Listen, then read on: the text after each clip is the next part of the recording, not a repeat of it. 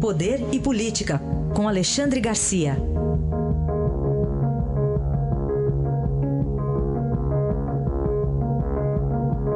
Alexandre, bom dia. Bom dia, sim. Boa notícia há pouco divulgada, o ministro do Supremo Tribunal Federal, Alexandre de Moraes, concede liminar para a votação aberta hoje lá no Senado em relação ao caso de Aécio Neves. É isso, essa é a regra, né? A regra é a votação aberta. Né? Raríssimos, raríssimas exceções, voto secreto, né? Como, por exemplo, aprovar embaixador ou algo assim. Né? Mas é, é, voto aberto, sim, não tem por onde, né? não tem que esconder.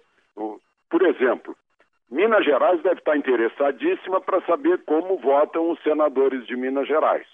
Né?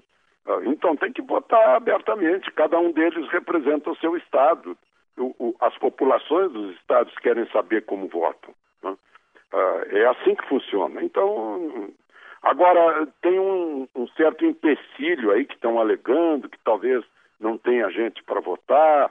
Uh, dos 81 senadores, uh, parece que não chegam a 70 os presentes, outros estão viajando, outros estão de licença médica, como o caso do, do, do, senador Caiado, que caiu de uma mula no fim de semana, quebrou o ombro. Né?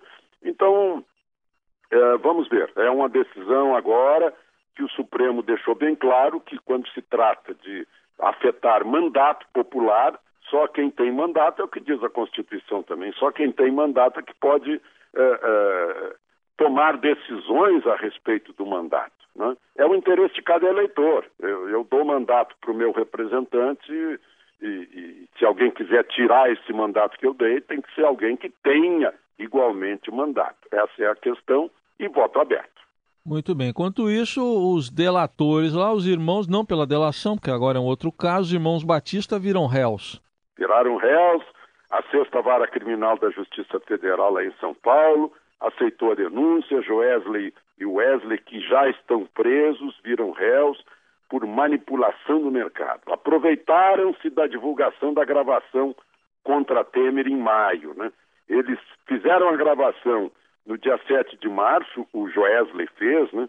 consta lá em Curitiba que ele pagou uma mala de dinheiro para o Rocha Loures conseguir aquele encontro e, e gravou. Né? O dia 28 do mesmo mês, o, o Janot assinou com eles aí o acordo de delação premiada. Segundo a gente começa a verificar aí, era a tentativa de Janot de derrubar Temer. Foi homologado dia 11 de maio vazou seis dias depois. Né?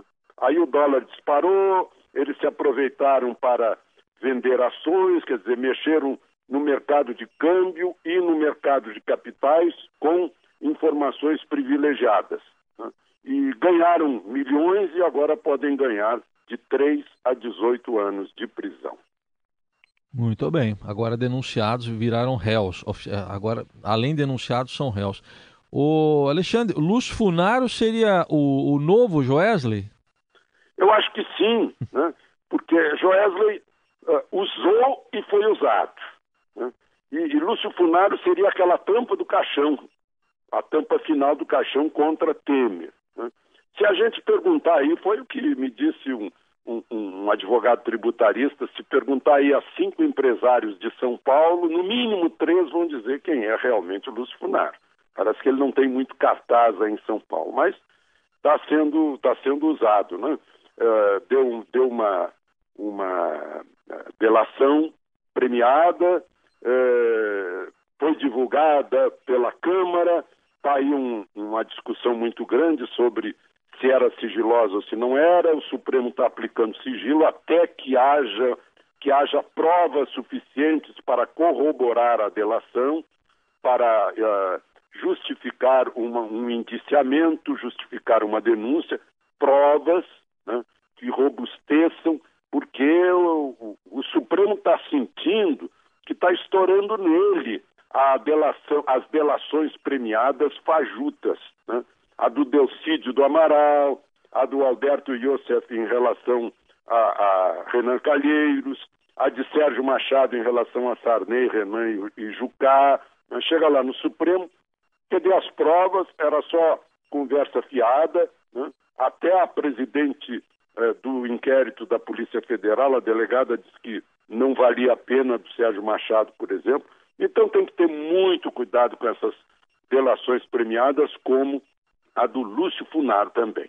E o outro Lúcio, hein, Alexandre? O que foi até presidente da Comissão da Reforma Política, o deputado Lúcio Vieira Lima. Pois é, dois Lúcios, né? Eu, é. eu apelo para para uh, eh, etimologia, né? Lúcio quer dizer luz, iluminado, né?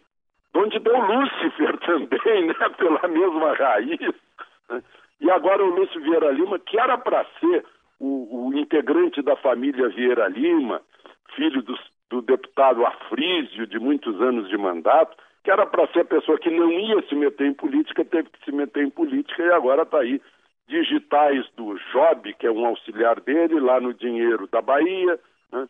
Uh, ontem de manhã, como a gente já falou, uh, se a Polícia Federal esteve no gabinete dele na Câmara, esteve em todos os endereços dele de Brasília e de Salvador, e a gente vê aí que frustrou-se a expectativa de alguns parlamentares de que a nova uh, Procuradora-Geral da República, Raquel Doge, não iria fazer muita coisa envolvendo político. Está aí, já, já fez, né? Sim. Já fez porque ela está atrás, quer saber de onde veio o dinheiro e para onde iria o dinheiro.